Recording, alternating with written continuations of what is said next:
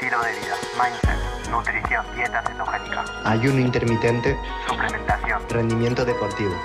Phil Hugo Farmacéutico. Podcast. Las emociones pueden ser debidas a básicamente dos cosas. Uno, las hormonas. Dos, los neurotransmisores. ¿Y cómo se ven impactados las hormonas y los neurotransmisores? Pues básicamente con factores como el sueño, el entrenamiento, la nutrición y todo lo que se va a relacionar a nivel de eh, tu psiconeuroinmunología, es decir, cómo haces frente a eh, el amor, cómo haces frente a tu pareja, cómo haces frente a los gritos de tu jefe, cómo haces frente a la falta de eh, que induce el niño que tienes y que te despierta cada dos horas. Todo esto es el área psiconeuroinmunológica que también impacta los dos factores, hormonas y neurotransmisores. Entonces, cuando tenemos aumentos del ánimo es debido a neurotransmisores y hormonas. Cuando tenemos depresión es debido a neurotransmisores y hormonas.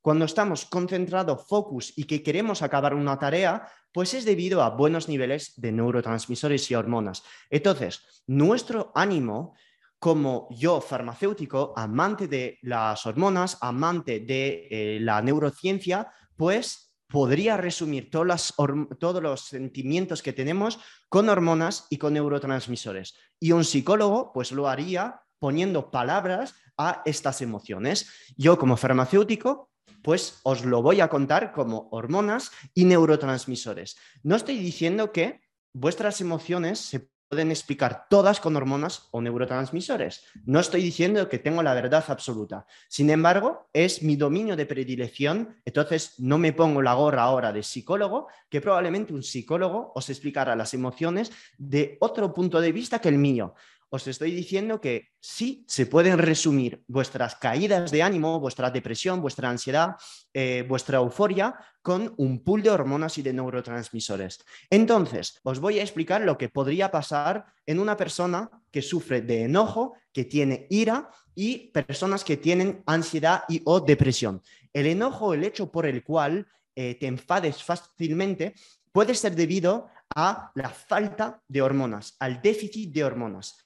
¿Y qué hormonas en particular? Bueno, pues si eres mujer y estás cerca de la menopausia, te acercas a los 40 años, 42, 43, la disminución en los niveles de estrógeno y de progesterona puede inducir todos estos enfados rápidos. Y en el caso de que tú seas eh, hombre, este enojo o este enfado rápido también puede ser debido no a la falta de estrógeno o de progesterona, pero a altos niveles de testosterona. Entonces, ¿Cómo lo podríamos decir en una mujer? Que voy a imaginar que eres una mujer. Entonces, si tienes unos 40, 42, 45, 50, 52, 53 años, pues obviamente tienes que aceptar el hecho por el cual haya perturbaciones, eh, alteraciones a nivel de estrógenos y de progesterona. Estas dos hormonas son neuroesteroides.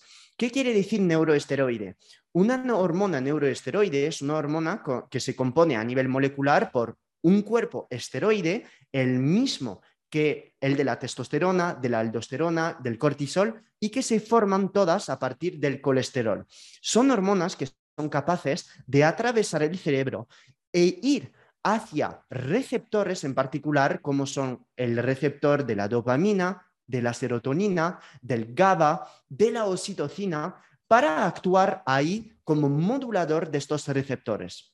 En el caso del enfado, y te lo digo como yo no profesional en neurociencia, simplemente eh, con, usando la fisiología para poder explicarte el enojo, en el caso del enojo es el hecho por el cual tú no seas capaz de estar manteniendo tu nivel de ira. Es decir, tienes tanto enojo, tienes tanta agresividad que no consigues calmarte, no encuentras paz. Y esto se puede deber a mm, niveles de progesteronas bajos. Niveles de progesterona bajos o niveles de otra hormona precursora a nivel de la cápsula adrenal que llamamos la pregnenolona o también la DEA pueden causar enojo en una mujer, el hecho por el cual no seas capaz de mantener esta ira, de que todo te esté enervando, de que todo te esté enfadado. Bajos niveles de progesterona y sus metabolitos, bajos niveles de DEA y de pregnenolona pueden causar en una mujer este enojo, esta ira. ¿Por qué? Porque la pregnenolona es un precursor, eh, perdón, es un potente activador del GABA. La pregnenolona es capaz de entrar en el cerebro y actuar receptores que llamamos receptores del GABA. El GABA lo que hace es relajarte, calmarte. Recuerdo que las benzodiazepinas, que es un medicamento que muchas personas toman porque el médico se los ha prescrito, las benzodiazepinas, cuando la tomas por la noche, te relajan, te hacen dormir. ¿Por qué? Porque tienen el mismo efecto que la progesterona o otras hormonas como son la pregnenolona. Llegan al receptor del GABA-A en particular, actúan en este receptor haciendo que todo el GABA que tenemos en nuestro cerebro llegue al receptor y tenga mucho efecto, haciendo que nos dormamos y que estemos muy relajados, muy relajados. Y por eso dormimos también con benzodiazepinas. Los que tenéis ayuno experto sabéis un poquito más sobre benzodiazepinas y que no las recomiendo para absolutamente nada. Entonces, mujeres con todos estos síntomas de me enojo con muy alta facilidad, etc., etc., pueden ser debido a bajos niveles de, de, progesterona o por causa de premenopausia, menopausia, posmenopausia o porque estás fuera de estas fases de la menopausia y te estás entrando en una fase de amenorea o porque tienes 25 o 30 años, pero llevas una dieta de déficit calórico de elefante desde hace un año y como te falta calorías, pues el hipotálamo manda la orden a los ovarios, manda la orden a estos órganos de dejar de producir estrógenos y progesterona en la segunda parte de tu ciclo y al llegar al, em, justo antes de tu regla, en la fase de premenstruación, tres o cuatro días antes de que se te caiga la regla, pues tienes todavía más enojo. Y esto es otro síntoma, síndrome, perdón, que llamamos el síndrome premenstrual.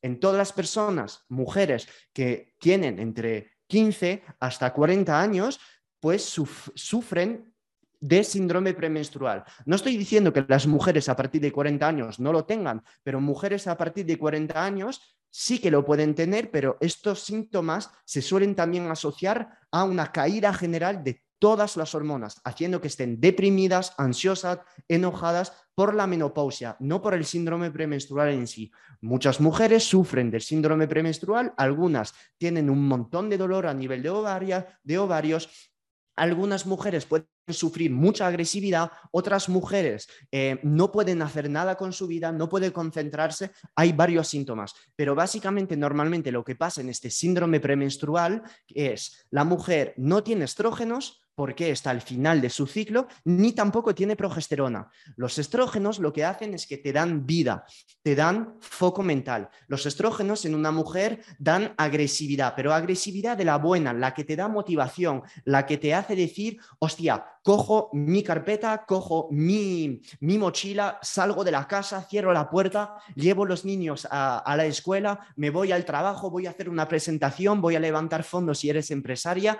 Todo esto es lo que te da el poder de los estrógenos, mientras que la progesterona tiene un impacto más gabaérgico, más relajante. Entonces, una persona con niveles correctos de estrógeno y de progesterona, pues tiene las dos cosas. La primera fase del ciclo, pues estará con más ganas, con más motivación, con más ánimo, y en la segunda fase del ciclo, pues estará con más paz, con más alivio, con más em, eh, esta sensación de estar como más relajadita. Y cuando llega al final del ciclo, pues básicamente es normal que se encuentre con ninguna de las dos cosas y con el carácter, con ira, siempre, total, siempre a flor de piel.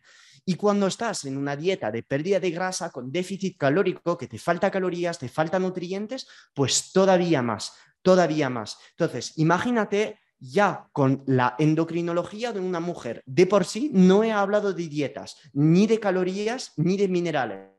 Solo hablando de la propia fisiología de la mujer, todo lo que te puede pasar ¿Por qué los hombres son menos o podrían tener un carácter como menos eh, de altos y bajos? Porque los hombres dependen mucho menos de los estrógenos y la progesterona que las mujeres. Los hombres tienen una secreción de testosterona todos los días, la misma, la misma, la misma, con concentraciones de 20-25 veces más alta. Y la testosterona es la hormona esteroidea en los hombres que más va a determinar el carácter de un hombre. Mientras que las mujeres serán más los estrógenos y la progesterona. Las mujeres también tienen testosterona, pero en concentraciones muy bajas.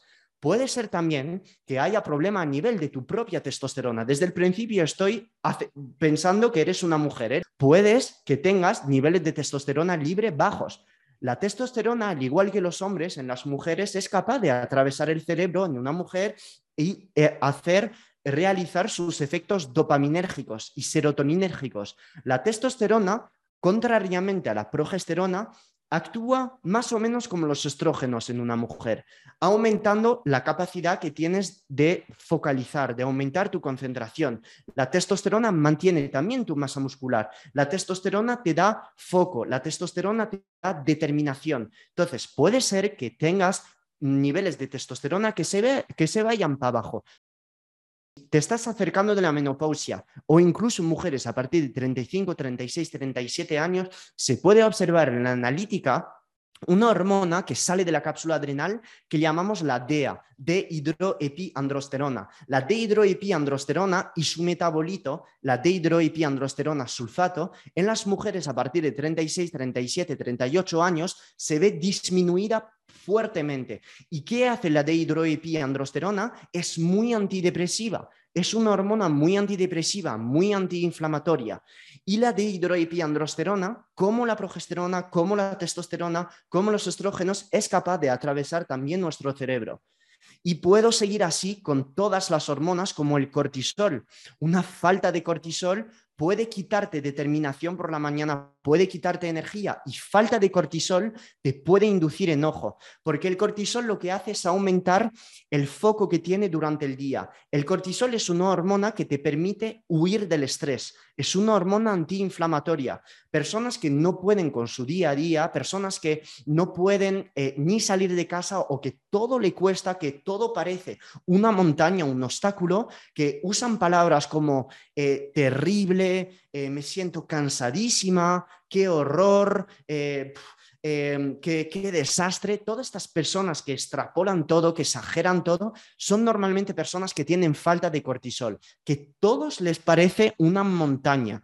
Y no os puedo decir la cantidad de personas que tienen el perfil hormonal alterado. ¿Por qué? Porque las hormonas son difíciles de mantener a partir de una cierta edad.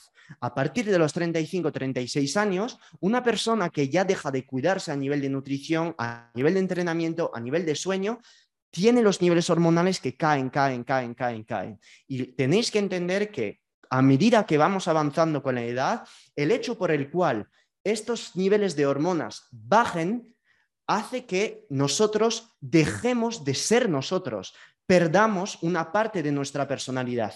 ¿Se entiende esto? El hecho de que disminuya vuestras hormonas en vuestro cuerpo hace, os, hace ser una persona que, eh, que otra persona que estabais siendo hasta el día de hoy. Las hormonas hacen la persona que sois, porque son capaces de atravesar el cerebro, eh, están manipulando todos nuestros receptores. Y es por ello que tiene sentido chequear sus niveles hormonales, sobre todo a partir de los 35, 36 años y sobre todo, sobre todo en mujeres que son más sujetas a sufrir hipotiroidismo, a sufrir amenorea, a sufrir caídas profundas a nivel de DDA. ¿Ok?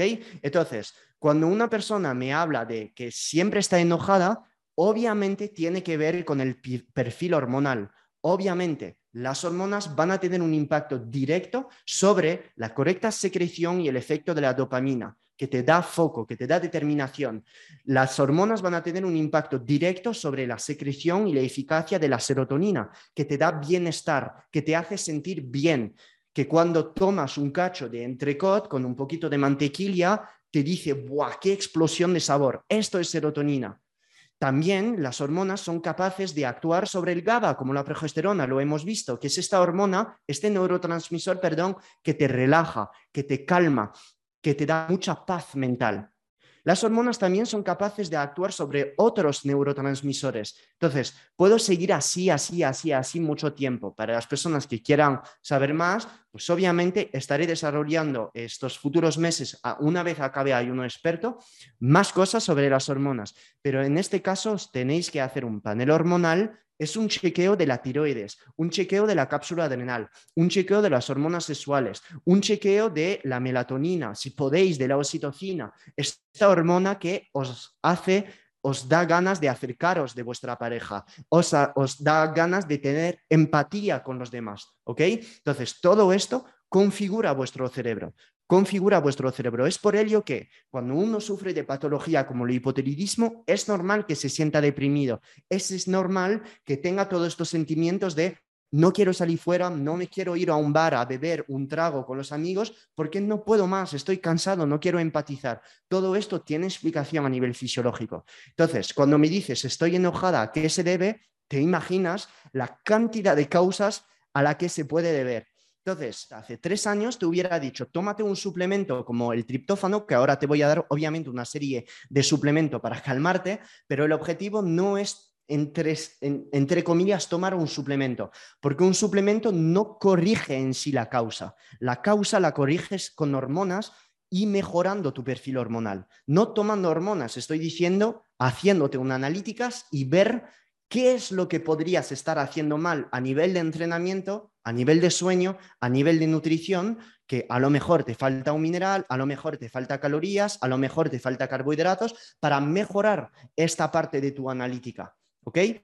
Por ejemplo, puede ser que tengas hipotiroidismo y que siempre te sientas enojada porque no tienes la suficiente cantidad de T3 y que todo te cuesta todo te cuesta y encima ves tu pelo caer, ves tus uñas quebradizas, ves que no estás perdiendo peso y todo esto tiene un impacto hormonal. A lo mejor puede ser que falte cortisol, puede ser que te falte cortisol que no puedas con la vida. Entonces, todo esto lo único que puedes hacer es verlo en un panel hormonal. Y obviamente va a ser complicado encontrar un médico que te diga la relación entre las hormonas y tu estado de ánimo. Un médico generalista normalmente no, no está especializado en este tipo de cosas. Médico especializado en España en este tipo de cosas puede ser, por ejemplo, Antonio Hernández. Antonio Hernández sabe de esto, sabe muchísimo de esto. Entonces, un médico tiene que hacerte este panel hormonal, pedirlo y luego saber interpretar los resultados y darte las hormonas que te falten.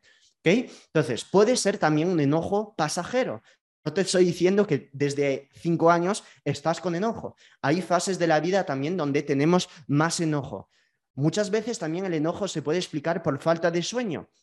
¿A qué se debe la falta de sueño? Pues un montón de otras cosas. A lo mejor no pasas la suficiente cantidad de tiempo al sol. A lo mejor sabes que tu jefe te va a despedir desde hace un mes, nunca te lo está diciendo, pero te genera un estrés de caballo y como estás estresada como un caballo, pues al final no duermes o te estás acortando el sueño desde hace tres semanas de dos horas y no te das cuenta, lo que ha agotado tu cápsula adrenal y no tienes la suficiente cantidad de cortisol por la mañana y ha inducido una hipocortisolemia. ¿Entiendes? Entonces todo esto es ver una, en mi opinión, se soluciona con una analítica, saber qué es lo que comes, cómo te suplementas, eh, el tiempo que pasas al sol, cómo entrenas, cómo es tu vida y poner el dedo sobre la posible causa de todo esto. Y obviamente estoy seguro que no es solo una causa nutricional, que puede también haber unos factores psiconeuroinmunológicos, es decir, estrés de la familia, estrés económico, etc., etc., que todo es a tomar en cuenta, obviamente. Entonces, hay que ver en, la, en, tu, en tu nutrición si estás comiendo lo suficiente. Una persona que no come lo suficiente, obviamente estará en falta de nutrientes que pueden ser nutrientes útiles para calmarte, como el magnesio. Estás tomando la suficiente cantidad de magnesio, que es el primer suplemento que yo te daría. Yo cuando dejo el magnesio estoy más ansioso y la ansiedad se relaciona mucho con el enojo. La ansiedad es el hecho de dar vueltas sobre hechos o sobre cosas que van a pasar en el futuro que no han pasado.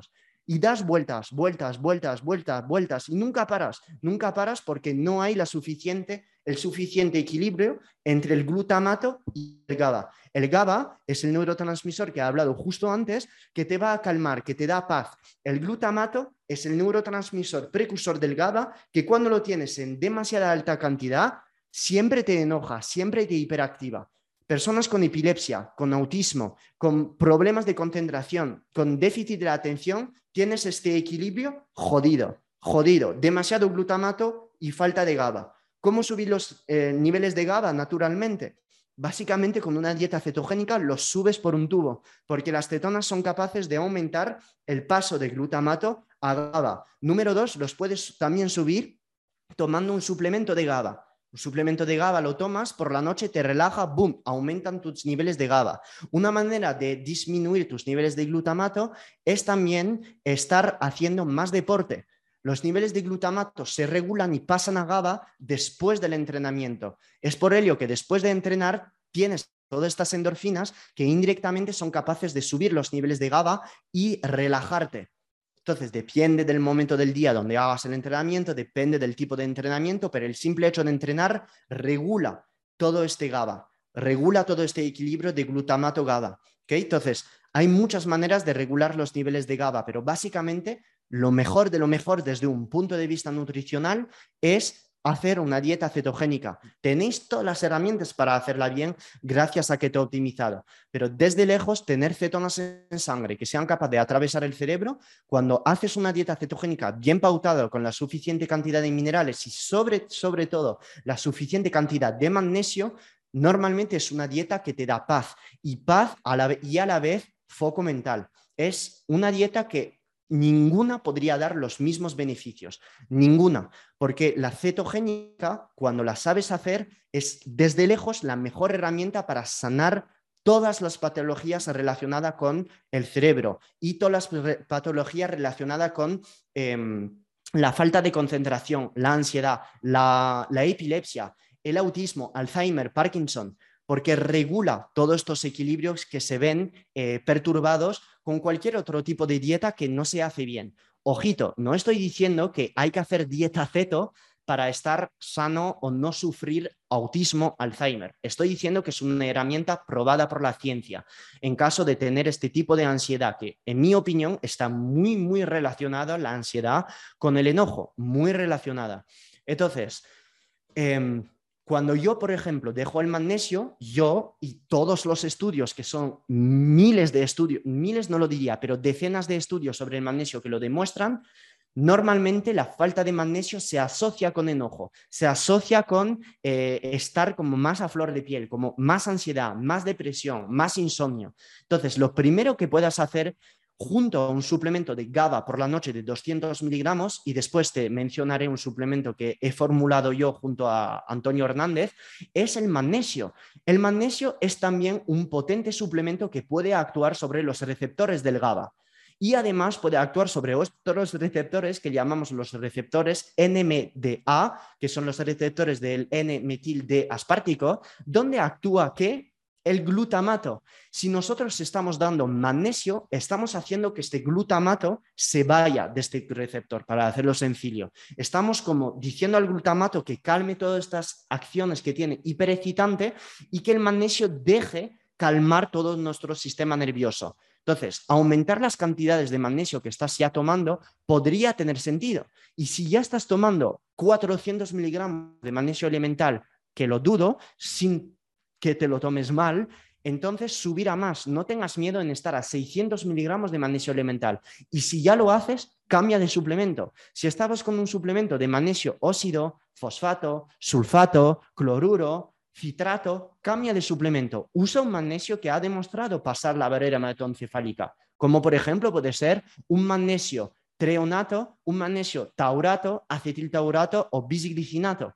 ¿Ok? Entonces, esto te puede ayudar. Desde lejos, un suplemento de GABA por la noche y magnesio te puede ayudar. Si no quieres comprar las dos cosas porque no sabes qué suplemento de magnesio elegir, etc., etc., etc., Chillmood es que tiene todo lo que te he mencionado. Mejora del sueño por la noche con melatonina. Mejora de la sensibilidad a los receptores del GABA con la inclusión de GABA. Mejora de aporte de magnesio, porque hay suplemento, hay un ingrediente de magnesio dentro de Chilmud.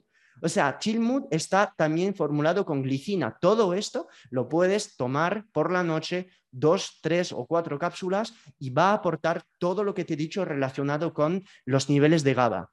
Y lo ideal de lo ideal sería hacerse, en mi opinión, un panel hormonal y solucionar todo con las hormonas. Es decir, cuando uno siempre, constantemente, crónicamente está enojado, ansioso, deprimido o está con falta de energía siempre, la causa está en las hormonas. La causa está en las hormonas y es gracias a la suplementación, gracias a la nutrición, al entrenamiento, al estilo de vida, que sin farmacología podemos mejorar estos niveles hormonales. Y en caso de que las personas ya hagan todo bien a nivel de nutrición, suplementación, entrenamiento, estilo de vida, que es donde tiene sentido meter hormonas y que habría que hablar entonces con un endocrino, con un médico para que te lo paute. ¿Se entiende todo esto? Súper. Pero que la raíz, el núcleo, se explica con hormonas. La gran mayoría de veces se explica con hormonas. Espero haberte ayudado, espero haberte sensibilizado, abrirte los ojos sobre las posibles causas de este enojo. ¿Ok? Que hay muchas, muchas, muchas, muchas, que se pueden explicar de varias maneras. Y un psicólogo te daría otras explicaciones, otras. Sin embargo, yo soy bastante científico, farmacéutico y estoy un poco obsesionado en explicar todo a nivel de receptores.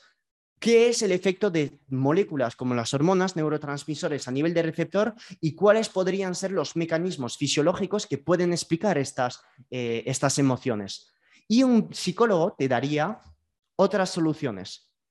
Tu familia te está perturbando, tienes metas demasiadas altas, em, no te estás satisfecho porque tus metas están demasiadas altas, eh, tienes depresión porque se ha muerto alguien en tu familia y no no llegas a deshacerte de esta imagen mental que tienes.